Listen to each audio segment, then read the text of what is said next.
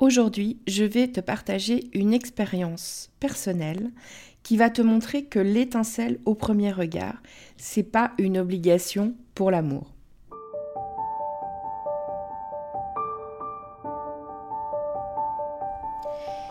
Et si je te parlais d'amour?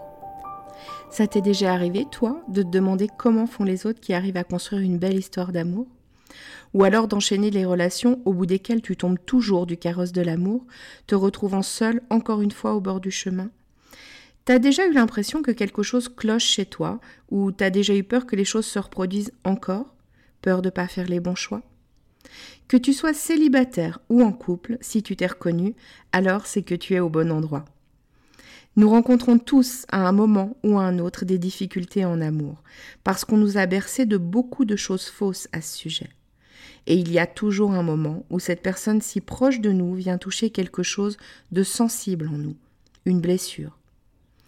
Bienvenue sur L'amour n'est pas un conte de fées, le podcast qui va t'apporter des clés essentielles sur les dynamiques amoureuses et t'aider à voir la merveille que tu es, pour que tu te sentes légitime de vivre cette belle histoire d'amour dont tu rêves, plus inspirante et plus épanouissante. Je suis Amandine, ta coach en intelligence amoureuse, et ça me tient à cœur de te partager tout ça parce que l'amour a toujours été mon sujet de prédilection. Et je pense que tout le monde a le droit de croire en sa magie. On y va? Tu me suis pour laisser tes freins dans le passé?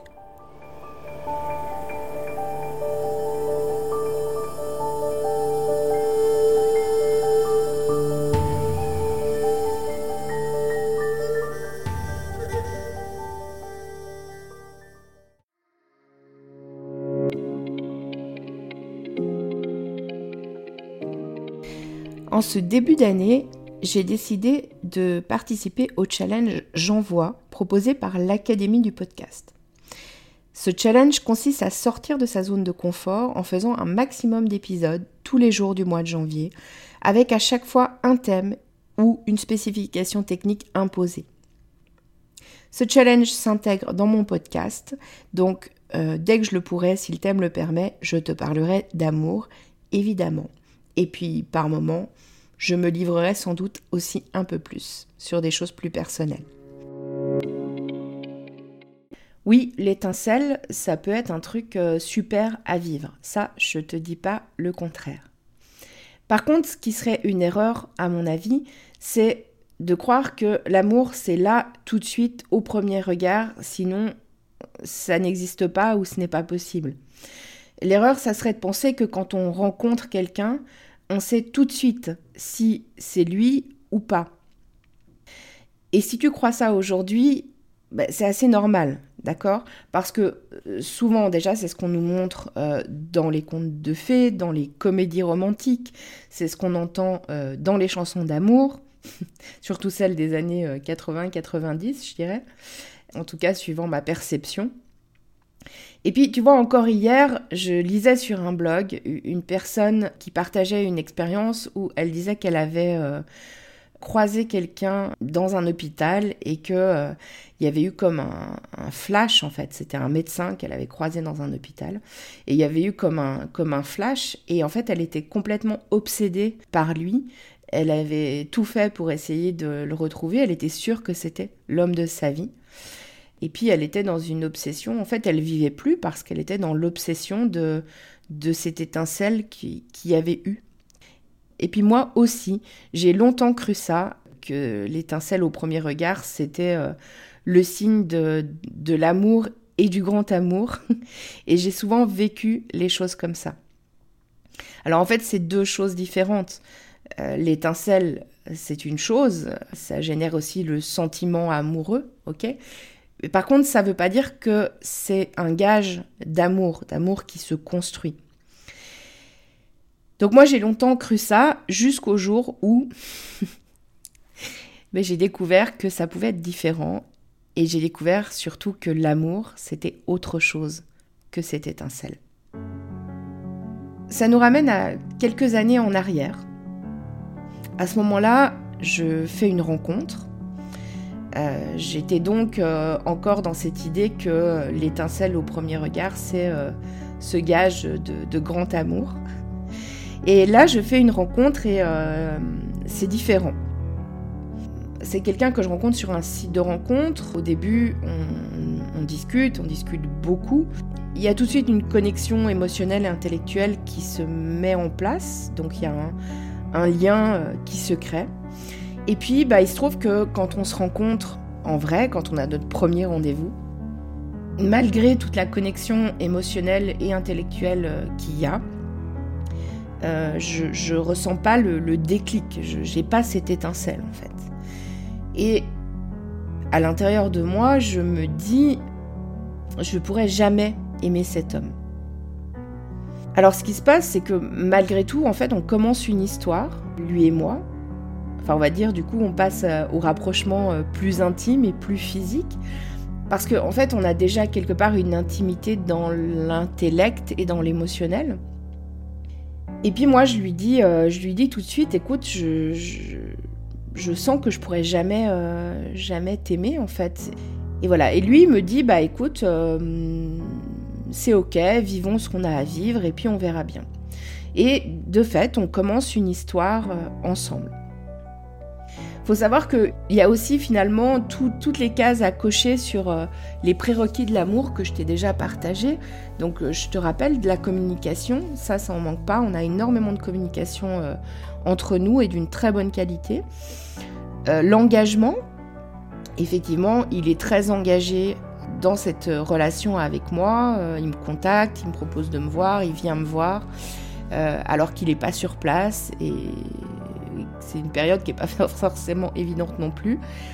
Et puis, euh, je, sens aussi qu'il ne recherche pas à me changer, pas de projet de changement sur l'autre. C'est le troisième prérequis important. Il m'accueille exactement comme je suis, ne serait-ce rien que pour commencer par, euh, par le fait que je lui dis je pourrais pas t'aimer et puis, et qu'il me dit bah c'est ok, on vit ce qu'on a à vivre. Donc il y a énormément de, voyants euh, qui sont au vert en fait dans cette relation. Sauf que moi, je bloque. À la limite, s'il y a Green qui s'engage peut-être un peu moins, quoique je m'investis dans ce que je vis avec lui, mais je ne m'engage pas dans le sens où, je lui ouvre pas mon cœur, en fait, pleinement. Moi, je bloque. Et en, réalité, je bloque sur un critère physique. Pour ça, je te ramène à l'épisode 3 euh, euh, que j'ai fait la semaine dernière, où je te dis pourquoi les critères, euh, c'est délétère pour l'amour. Et puis les semaines se passent et puis finalement trois mois se passent et en fait au, fur et à mesure de ces trois mois, il y a bien des moments où je dois me rendre compte que je commence à ressentir quelque chose pour cet homme et que je me sens bien avec lui, je me sens en sécurité avec lui. Enfin voilà, comme je te l'ai dit, il y a plein de voyants qui sont au vert. Tout ça pour te dire que au final, au bout de trois mois, je finis par lui ouvrir mon cœur.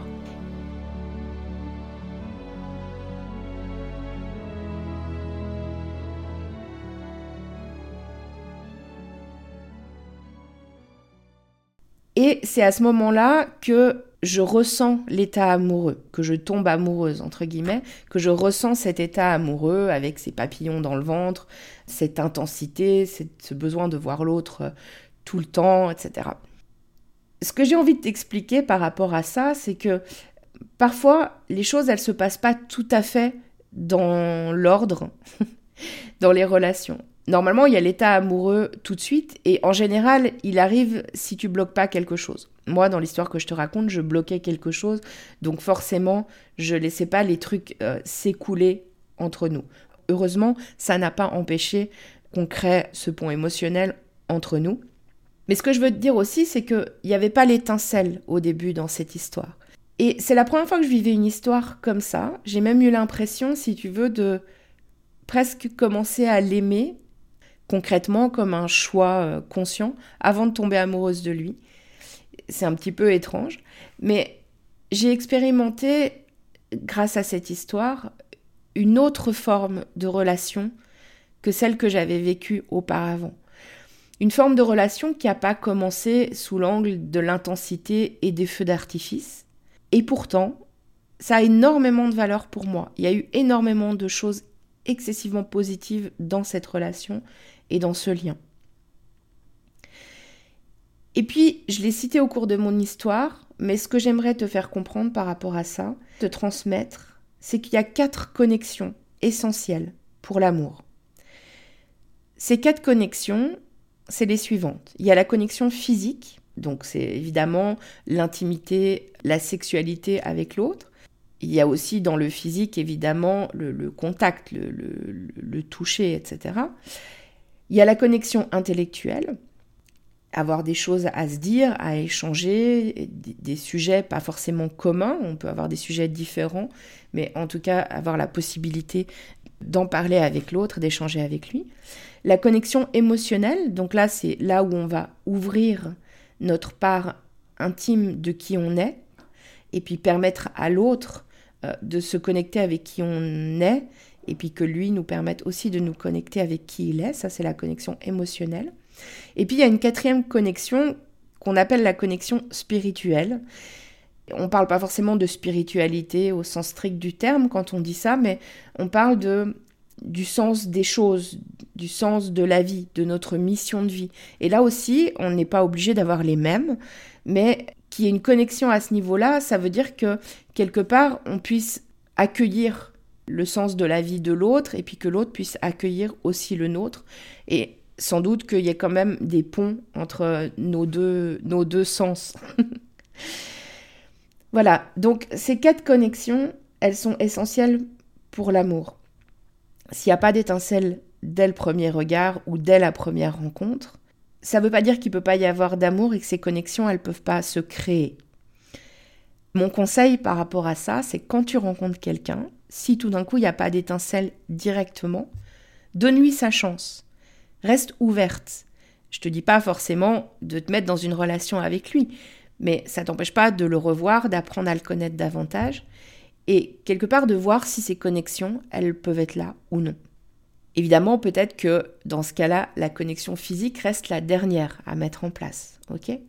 Quand il y a de la connexion intellectuelle, émotionnelle et spirituelle, tu peux passer à la connexion physique. J'espère que l'épisode d'aujourd'hui euh, t'aura plu.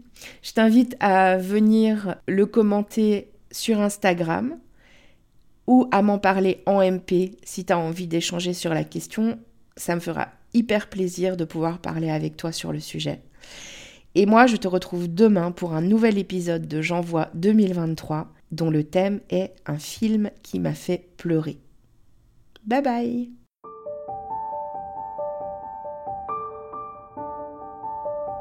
Si tu as aimé cet épisode, donne-moi un coup de main, partage-le et abonne-toi si ce n'est pas encore le cas.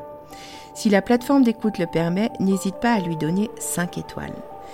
Si tu as des questions, s'il y a des sujets que tu as envie que j'aborde ou si tu veux réagir sur cet épisode, je t'invite à me rejoindre sur mon compte Instagram, Amandine underscore Love Coach. On se retrouve là-bas À très vite